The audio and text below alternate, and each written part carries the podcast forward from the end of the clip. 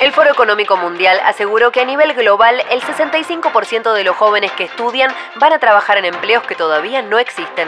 Otra estadística del mismo foro establece que en 2022 el 42% de los trabajos que ejercen los humanos van a ser realizados por robots. Al mismo tiempo, se espera que para el 2050 la población mayor de 60 años sea el doble de lo que es hoy y para el 2100 sea el triple. Estas nuevas generaciones van a tener que rediseñar su vida más de una vez. Robots, chatbots, cobots motorizados por la inteligencia artificial, machine learning y design learning serán nuestros nuevos motores y compañeros de trabajo. Para, para, para, para. ¿Vos decís, Juli, que lo que dicen estas noticias es el futuro?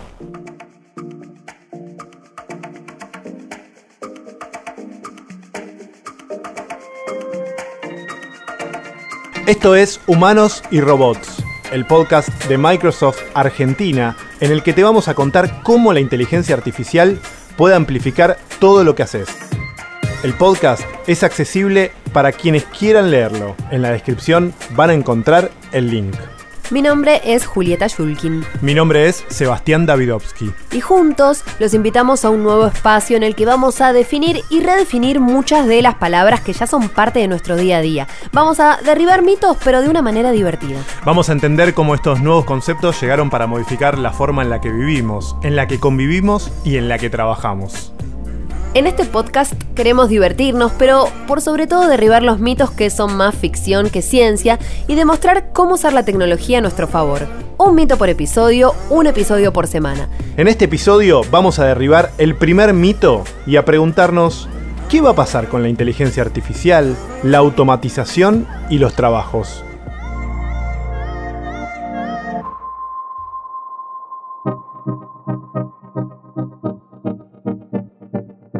Sebas, te pido que hagas una especie de viaje en el tiempo para que recuerdes cómo avisabas, por ejemplo, cuando tenías que faltar al trabajo y, y no sé, y cómo te imaginas ¿Cómo podrías hacerlo en el futuro? Cuando faltas a la radio, por ejemplo. Claro, no, yo uno de mis primeros trabajos fue en una colonia de vacaciones. No tengo idea si falté alguna vez o no, pero me imagino o me acuerdo, si querés llamar por teléfono, un teléfono de línea, que nadie atendiera, estar desesperado y decir, uy, seguro ya se fueron. nadie, a nadie le voy a poder avisar, aviso mañana a la mañana que no voy a ir, pero ¿a dónde también? ¿Y en el futuro? Y en el futuro no sé, tal vez ni vayamos ni siquiera a una oficina, qué sé yo. No sé, tal vez no exista la oficina del futuro. Bueno, en realidad eh, lo que está pasando es que muchos de los cambios que hoy vemos tiene que ver con nuevas dinámicas de trabajo que gracias a la tecnología están cambiando. Y si vos te pones a pensar, eh, por ejemplo, existen bots que responden a nuestras preguntas cada vez que entramos a un sitio web. Eh, no sé, hay aplicaciones que reconocen objetos, personas y edades a partir de una foto. Y hasta inclusive hay sistemas que analizan en apenas pocos segundos la información que a nosotros nos llevaría días enteros. O sea, son máquinas que piensan. Pero para entender cómo van a impactar las nuevas tecnologías en el futuro del trabajo, invitamos a quienes ya están trabajando y estudiando hoy estas dinámicas. Están con nosotros Diego Beckerman, gerente general de Microsoft Argentina. Alejandro Melamed, que es director general de Humanize Consulting y autor de los libros entre los que se destacan sus últimos títulos. Diseña tu cambio, estrategias para reinventar tu vida profesional, el futuro del trabajo y el trabajo del futuro, e historias y mitos de la oficina. Y también está con nosotros Lucía Burtnik, quien fue directora académica de I20 y directora de innovación para el aprendizaje y la evaluación en EIDOS Global, una organización que hace más de 10 años que trabaja con jóvenes. Diego, ¿te preguntan mucho si las máquinas van a reemplazar a los humanos? Me lo preguntan muy seguido. Como yo me declaro un optimista, mi primera respuesta va a ser que no. Sí. Tenemos que aprender a convivir con las máquinas y la inteligencia artificial tiene que darnos más capacidades. Esa sería mi primera respuesta. Es difícil tranquilizar a las personas que tienen ese miedo y tal vez resistencia a las máquinas que piensan. Sobre todo porque hay mucho ruido alrededor del tema y creo que además en general la gente tiene eh, miedo a lo desconocido. Y cuando vos tratás de equiparar la inteligencia artificial y le sacás la imagen del robot, porque eso creo que es otra falacia, ¿no? Siempre se ilustra a la inteligencia artificial como un robot, Sí. como Skynet, ¿no? Claro. Que, que viene a dominarnos. Sí. Entonces creo que hay que acercarnos a la tecnología como tal y mostrar ejemplos de por qué algunos trabajos serán reemplazados, qué tenemos que hacer nosotros para no ser reemplazados, cómo nos preparamos y cómo eh, amplificamos nuestras capacidades a partir de entender la tecnología. Y ahí le pregunto a Alejandro, eh, ¿cómo nos preparamos para todo este mundo nuevo que viene o que ya llegó, no sé? Bien, a ver, yo creo que hay distintas áreas en las cuales prepararse. Primero es datos, segundo tecnología, tercero humano. ¿Qué significa esto? Nosotros tenemos como tres facetas en las cuales tenemos que desarrollar las competencias, capacidades y habilidades. Y lo primero que tenemos que entender es que hoy los datos están circulando por todos lados. Vivimos una marea de datos. La clave es de qué manera transformamos los datos en información y la información en inteligencia para ir pasar a la acción. El segundo tema y la segunda clave de esta tarea que tenemos todos nosotros de reequiparnos es entender la tecnología y ver de qué manera la tecnología, como decía Diego, es un habilitador, es un apalancador de todo lo que tenemos nosotros y todo lo que podemos hacer nosotros. Ahora, en tercera instancia, es clave entender la necesidad de lo que se llama la disciplina humana. El gran diferenciador que tenemos nosotros es la disciplina humana. ¿Qué significa esto? Cómo empatizamos, cómo pensamos, cómo conectamos con los otros, cómo lideramos, eh, cómo influenciamos, cómo negociamos, cómo pensamos, de qué manera soñamos, cómo innovamos. Y creo que en ese sentido son los tres aspectos en los cuales si cada uno de nosotros asume responsablemente su rol, las probabilidades de sacar ventaja y de estar en ese escenario que nos marcaba Diego hace un ratito se este, eh, incrementan muchísimo. Lucía, ¿y cómo ven eh, los más jóvenes, pienso en centennials, inclusive generaciones más abajo, cómo viven el futuro del trabajo? ¿Tienen miedos? ¿Tienen resistencias? Eh, es muy loco porque justo ahora estamos con un proyecto en el que estamos yendo a varias ciudades del mundo preguntando exactamente lo mismo. Si tienen miedo. Si tienes miedo. Eh, y eh, la- en la dinámica los chicos, eh, lo hicimos en Qatar, lo hicimos en India, lo hicimos acá en Argentina y les preguntamos qué se imaginan del futuro. Y todos te responden cosas como autos que vuelan, robots en las calles, cosas increíbles. eh, siempre es de chicos entre 15 y eh, 10 años. Ajá. Y lo que suele pasar es que te dicen eso y después le preguntas, bueno, ¿y vos qué querés ser cuando sea grande? Y te dicen, contador, abogado, doctor. Se quedan con el mandato. Y se quedan con el mandato. Entonces, lo que nos, nos resulta siempre muy interesante es que hay como un gap, una, brecha entre lo que los chicos sueñan que va a ser este futuro y el lugar en el que ellos se ven en ese futuro. Y una de las cosas que siempre hablamos es cómo traemos más información para que los chicos puedan dejar de tenerle miedo y empezar a, empezar a imaginarse que pueden tener un rol más activo con esto.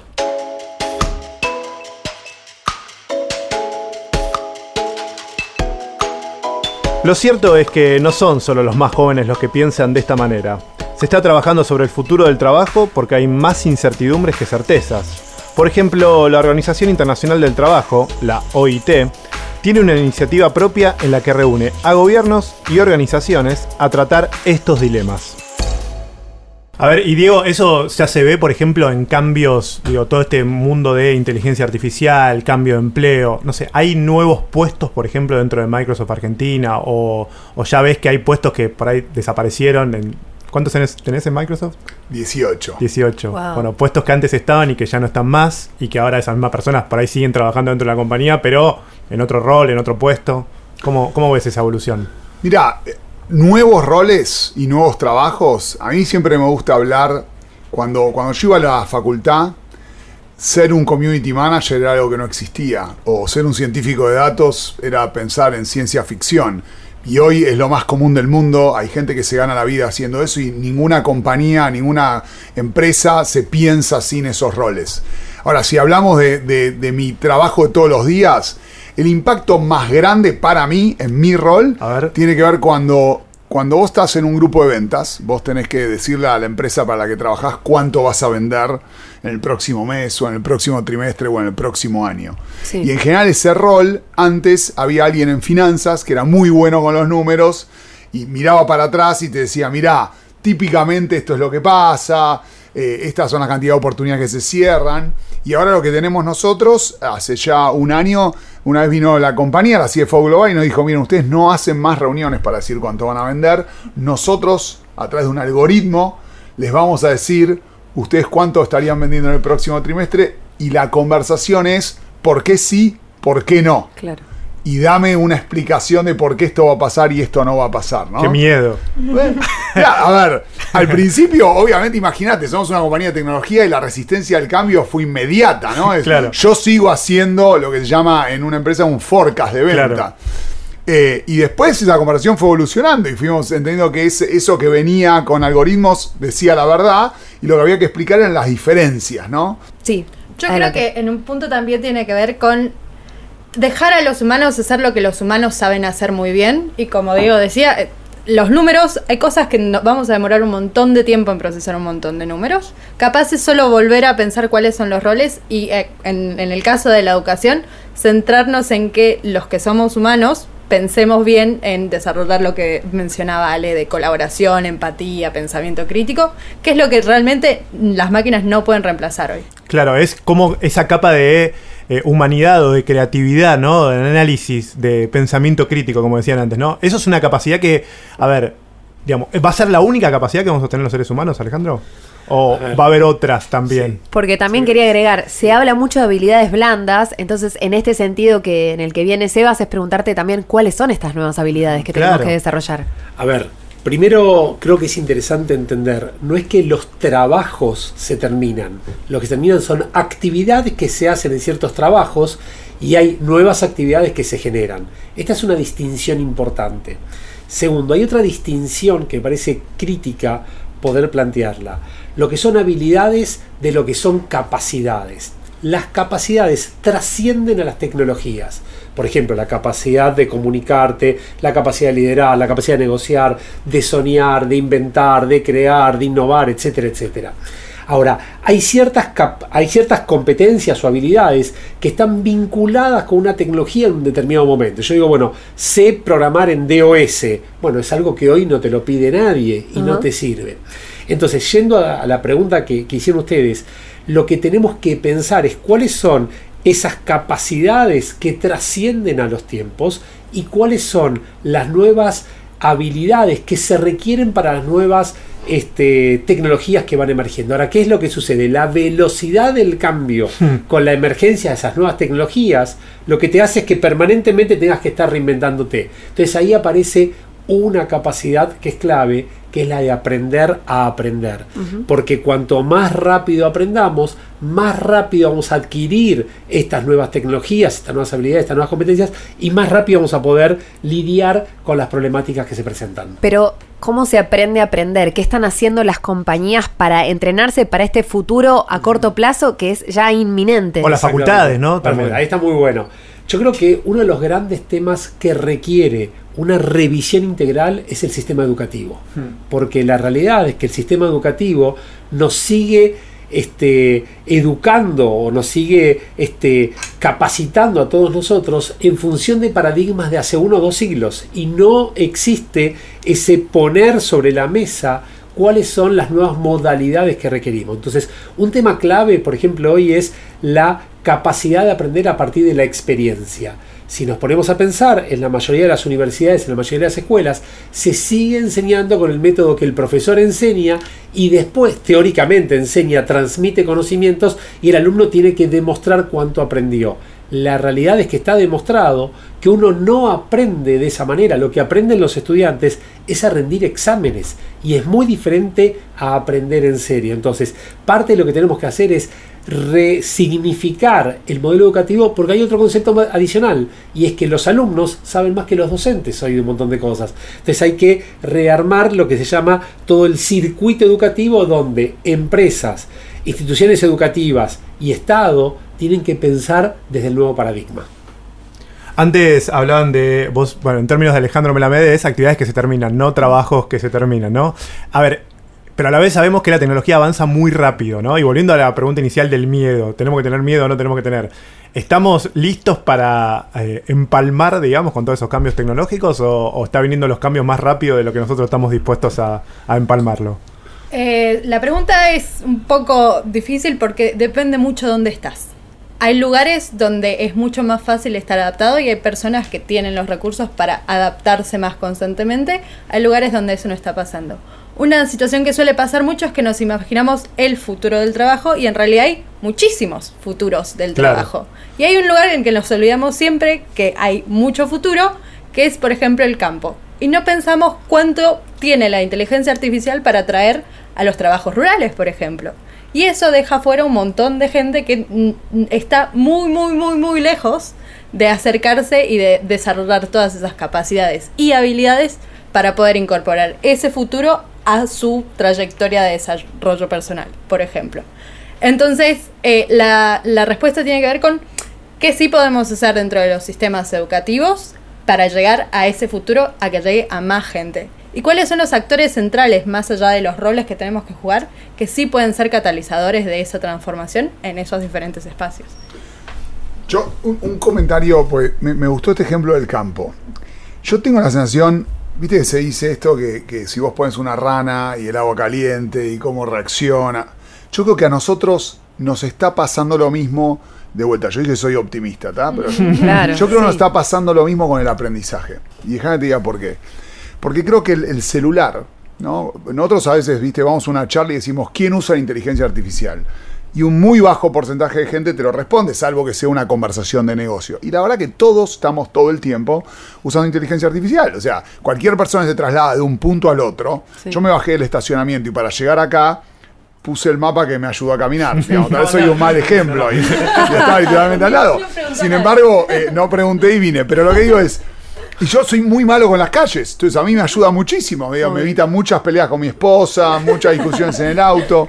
Realmente lo digo. Ahora, en el campo se usa mucha inteligencia artificial en el celular. Total. Ahora, si vos le preguntás a un trabajador rural, ¿no? Que hoy usa apps muy famosas para contar ganado, para mirar el ciclo de vida de, de una vaca y cuándo puede tener, eh, traer leche o no y cuán productiva es, y va- te va a decir que no usa la inteligencia artificial. Porque lo que creo que está faltando es naturalizarlo. Esto que decía antes, ¿por qué hay miedo? Porque vos le pones la cara a la inteligencia artificial de un robot. Y somos una una, cultura influenciada porque los robots vienen a reemplazarnos. Si vos mirás esto como, a ver, explícame dónde estoy usando inteligencia artificial. ¿Por qué cuando me voy de un lugar al otro para llegar más rápido, la aplicación de mapas está usando algoritmos? Creo que esa es una forma de naturalizarlo y hacerlo propio. La tecnología nos permite esto de estar hiperconectados, obviamente en un ámbito corporativo es muy beneficioso. Después me gustaría que Ale te dé la opinión de cómo trabajar el Sí. equilibrio, ¿no? Y ahí hay una, ahí hay un tema muy individual de cómo, cuándo elegís estar conectado, ¿no? Desconectarte para conectarte y demás. Pero el primer gran cambio es que estás permanentemente conectado en un, en un modelo donde no tenés que estar alrededor de una mesa para colaborar, donde el flujo de ideas es mucho más dinámico, donde tenés mucho menos viajes. Entonces al mismo tiempo tal vez estás más conectado, pero el tiempo que podés pasar con tu familia físicamente es más alto que en el pasado porque se eliminaron los viajes, donde el tiempo, como decíamos antes, que te pasás mirando una planilla Excel para sacar una conclusión de un número, ya no está puesto ahí, está puesto en, a ver, si esta es la conclusión del Excel, ¿qué tendría que hacer yo diferente para que nos vaya mejor o para tener más impacto? Creo que son los cambios más fundamentales que tenemos. Bien. Y tal vez ahí, digamos, y, y coincido plenamente con Diego, porque lo que tenemos que comprender es que antes nosotros íbamos al trabajo. Hoy en día el trabajo viene con nosotros a cualquier lugar. Ahora acá quiero agregar un elemento adicional, porque muchas veces lo que nos sucede es que proyectamos el futuro en función de los paradigmas actuales y pensamos que todo lo que va a suceder es si lo que hoy estamos haciendo y las tecnologías que conocemos dentro de 10 o 15 años qué es lo que puede suceder. La realidad es que el teléfono celular inteligente tiene solamente 12 años. Hace 13 años, si hubiéramos tenido esta conversación, nunca en la vida se nos hubiera ocurrido que a través de un teléfono celular se podía hacer todo esto. No solo esto, apretamos varias veces cada tecla para poner una sola letra. Es decir, y este era un mensaje de texto que además lo cobraban. Ahora, quiero aportar un dato adicional que me parece que es de lo más interesante que vi últimamente. Hay un profesor del MIT que dice que la próxima revolución no va a ser tecnológica, sino va a ser la revolución de la manera como colaboramos entre nosotros. Yo creo que todavía no sabemos cómo vamos a trabajar. De hecho, hay estudios que dicen, bueno, ¿para qué los edificios corporativos si en el futuro nadie va a estar en el edificio corporativo? ¿Cómo podemos ahorrarnos respecto a transporte, respecto a energía eléctrica, respecto a cuidado del medio ambiente y un montón de otras cosas que están por suceder? Con todo esto, yo quiero aportar un punto adicional y es el siguiente.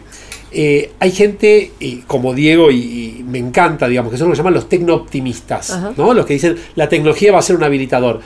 En, en, el otro lado del mostrador tenés los tecno-pesimistas que dicen la tecnología va a destruir todos los trabajos, ser una porquería. Yo estoy alineado con un tercer, una, tercera posición que somos los tecnoesperanzadores. ¿Qué son los tecnoesperanzadores? Los que piensan, la tecnología, como bien dice Diego y adhiero plenamente, es un habilitador y nos brinda un montón de posibilidades, pero tenemos un rol protagónico todos nosotros para que esto suceda. Y, de hecho, este, gran parte de lo que hoy se está tratando de dilucidar es de qué manera nos vamos a comprometer para que estas cosas sucedan. Yo creo que un montón de iniciativas en las cuales Diego está involucrado, lo que nos explica es, a ver, vamos a tratar de conectar a toda esta gente, de brindar las herramientas para que puedan hacer uso de todo eso fenomenal que la tecnología nos brinda. Tal vez estaría interesante entender cuál es la génesis de lo que llama el tecnooptimismo y el tecnopesimismo. Optimista es aquel que ve todo óptimo y que piensa que todo va a estar perfecto. Pesimista es el que ve que va a estar todo pésimo, todo va a estar muy mal. Entonces, la posición que toma lo mejor del optimismo, pero con, un, con ese sentido de responsabilidad, que es la habilidad de responder, es el tecno esperanzador. Ahí está el concepto. antes me doy por hecho, ¿no? Porque yo cambiaste, todos los días panqueque, un panqueque. Todos los días se aprende algo nuevo, ¿no? Somos tecnos esperanzadores. somos tecnos esperanzadores. olvídate. Hasta hace un rato tecnooptimistas, pero no importa, va cambiando. Mi aprendizaje del día es este. se adapta. Yo, yo, antes, vos me preguntabas cómo cambió la forma de trabajar. ¿Sabes algo que cambió hablando de esto de la tecnología y el rol protagónico de las personas? Hoy, cuando yo me junto con mi equipo, o cuando me junto con quien lidera Latinoamérica, digamos, las preguntas son, ¿qué es lo que estás aprendiendo y a quién le estás contribuyendo? Y hoy puede sonar cliché, pero es la verdad. La conversación va por ahí. Y aún en, los modelos de cómo le das un bono a alguien, ¿sí? o cómo premias a alguien, el alcanzar o no un resultado tiene una relevancia, pero es mucho más relevante entender si esa persona representa la cultura que tiene mucho más que ver con la capacidad de aprender y ayudar a otros a aprender, porque contribuir no es más que ayudar a que otro aprenda. Claro, no solamente lo que hizo él, sino lo que hizo por ahí por el equipo, por ejemplo. Claro, por lo que hizo por los demás cómo le permitió a otro aprender de algo que salió bien. Y para vos poder contribuirle a alguien, tenés que entender por qué lo que sale bien sale bien y por qué lo que sale mal sale mal y ser capaz de transmitirlo.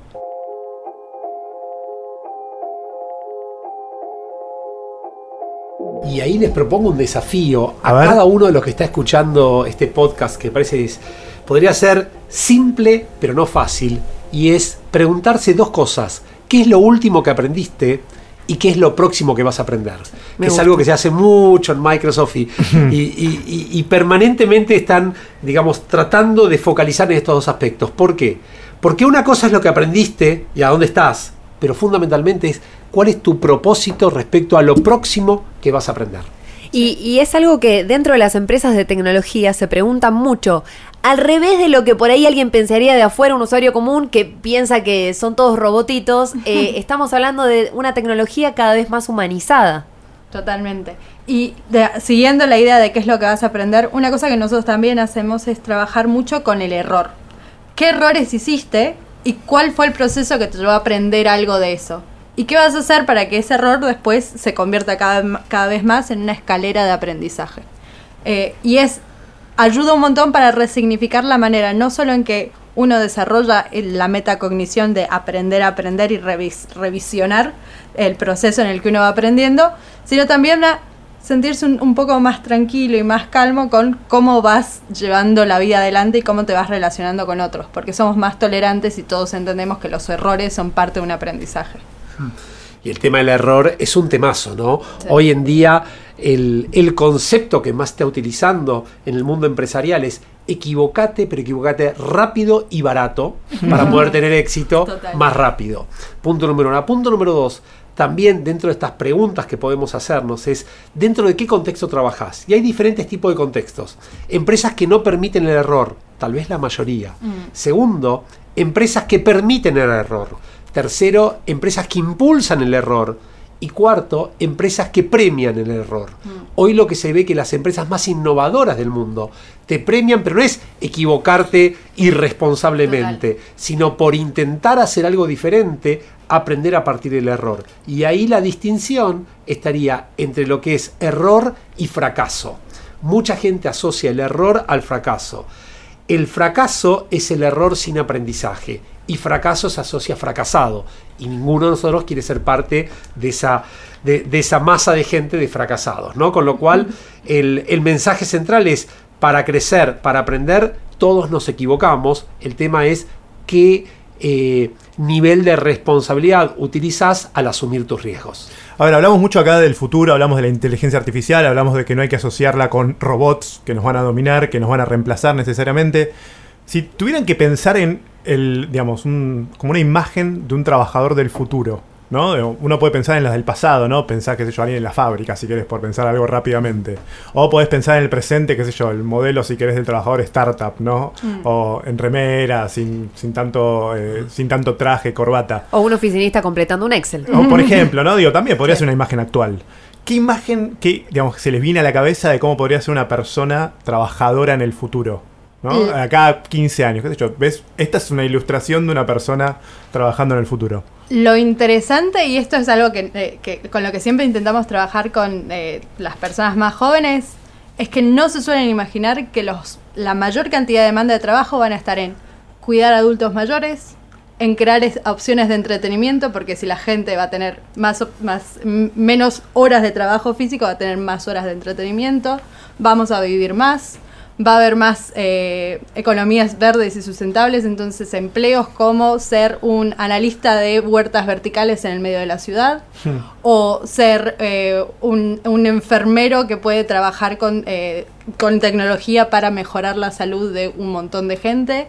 Eh, los empleos del futuro suelen ser menos glamorosos de lo que nos imaginamos hoy por hoy, pero no por eso son malos. Y creo que ese es un punto que tenemos que traer más y más a la realidad, porque si no so- se crea esta glamorización de que solo algunos van a llegar a ese futuro todo brillante y, y de non, y a lo mejor no es el futuro que nos interesa tener, o los futuros que nos interesan tener. Está bueno y en esta línea te haría una síntesis. El trabajo del pasado tiene que ver con las manos, el trabajo del presente tiene que ver con la cabeza, el trabajo del futuro tiene que ver con el corazón. Hermoso, y esta es la manera de integrar lo que estamos hablando. Me dejó sin palabras. Pero con emociones. Con emociones. Muchas emociones. Muchos abrazos. ¿Y qué, y qué pasa con, con los jóvenes también? Pensaba que eh, a nosotros, a Seba, a mí, a ustedes, nadie nos enseñó a usar un celular, por ah, pensé que ejemplo. ibas a decir que éramos jóvenes. ¿no? Eh, nadie nos enseñó, inclusive creo que nadie me enseñó a usar una computadora. Más o menos traté de ingeniármela yo. Y estamos hablando de nuevas generaciones, vuelvo, centennials y más abajo, que son nativos digitales y que ya nacen con la incorporación de estas herramientas en su vida. ¿Qué diferencias hay en estos usuarios y el trabajo del futuro, cómo lo van a asimilar? Interesante. Una de las cosas principales es que no es lo mismo ser un usuario de la tecnología que ser un creador de la tecnología. Mm. El otro día escuché una frase que menos del 1% de la población mundial sabe programar. Y nosotros pasamos más de 20 horas al día adentro del celular, básicamente. Es, es linda esa frase que dice Para, que... para, para, 20 horas, no, para, por lo menos. Yo trabajo con, yo trabajo con chicos muy jóvenes, perdón. Ahora, el otro día escuché una frase que era interesante que es que el inteligente no es el chico de tres años que maneja un iPad, sino el que lo programó, ¿no? Eh, o sea, es un poco... Es una Claro. linda enseñanza. Total, y lo que nos interesa empezar a, a- a traer, sobre todo entre los más jóvenes, es vos pasás tu vida acá adentro. ¿No sería increíble que fueras parte de la gente que lo crea? Porque eh, ya vivimos en un mundo que fue creado por otros, de otras generaciones. Una ciudad fue creada por todas las generaciones que vinieron antes y la transitamos como podemos. Si más personas, y esto también tiene que ver con el tema de la inteligencia artificial, La inteligencia artificial solo absorbe los datos que nosotros le cargamos, pero la gente que le carga los datos tiene biases, tiene limitaciones y tiene sesgos que viene de determinado mundo. Si la gente que carga los datos, la gente que crea este mundo virtual, viene de diferentes y de diversos eh, backgrounds, va a ser mucho más mucho más interesante el mundo en el que vamos a vivir. Imaginemos que un mundo realmente, eh, este también, eh, el celular no está diseñado para la mano femenina. Si yo quedo atascada abajo de un puente y tengo que hacer cosas con solo una mano, no lo voy a poder hacer.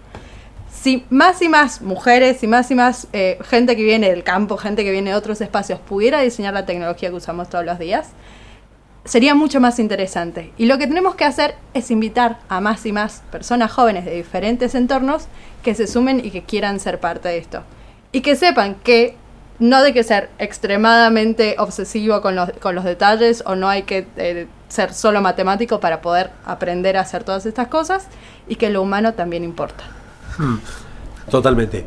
Y, y acá, tal vez, nuevamente, tratando de comprender los conceptos, hay que distinguir lo que es hacer digital de ser digital. Y creo que mucha gente piensa que por contar con mayor cantidad de dispositivos ya es digital.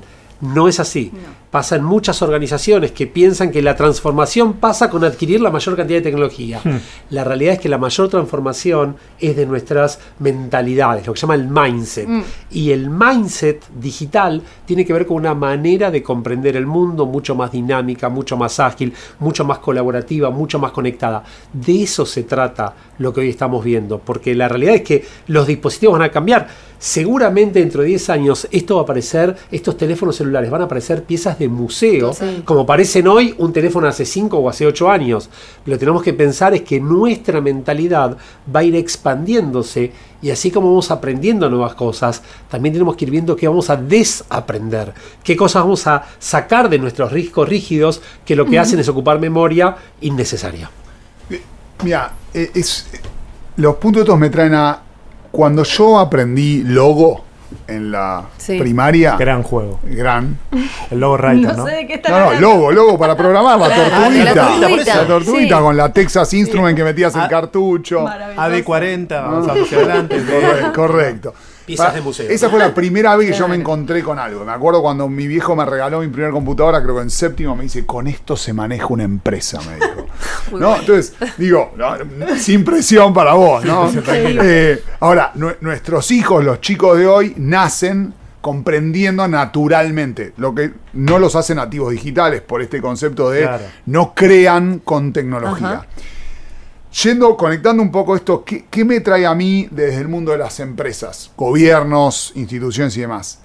Hay un concepto de la Universidad de Boston que se llama intensidad tecnológica, que viene de la base de la tecnología por sí misma no tiene ningún valor. Lo que importa es qué haces vos con la tecnología, porque digo, hoy con, el- con la tecnología puedes crear absolutamente cualquier cosa que sueñes, el punto es para qué lo usás. Y la intensidad tecnológica sucede por la fórmula que dice adquisición, y uso de tecnología y habilidades digitales de la gente que va a usar esa tecnología.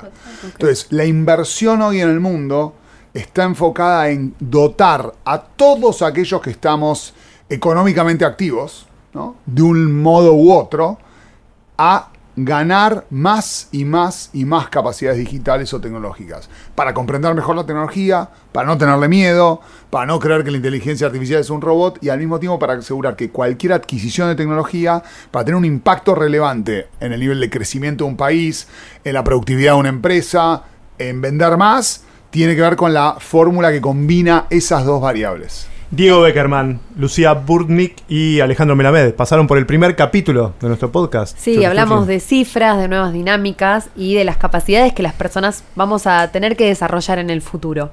Eh, bueno, a modo de conclusión, eh, cada uno de ustedes pueden decir cómo se imaginan de acá a 10 años y qué creen que la tecnología va a poder hacer por ustedes. Uh, Un. ¿eh? Si se animan, va. desafiante. De Sí, acá a se 10 anima. años estamos hablando Por la 20, cara que 30.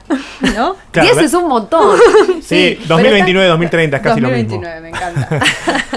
Eh, Yo me imagino sin horario, Sí. ¿No? Sí. Vos antes decías cómo te imaginás el trabajador del futuro sin horario, haciendo mucho desde mi casa, eh, en los momentos del día que yo elija, eh, conectado con el mundo a través de algún dispositivo que hoy ni siquiera puedo imaginarme, eh, habiendo estudiado y teniendo que seguir estudiando mucho, porque yo realmente creo que no hay otro mecanismo ni para crecer ni para mantenerte vigente que estar aprendiendo algo nuevo eh, todos los días.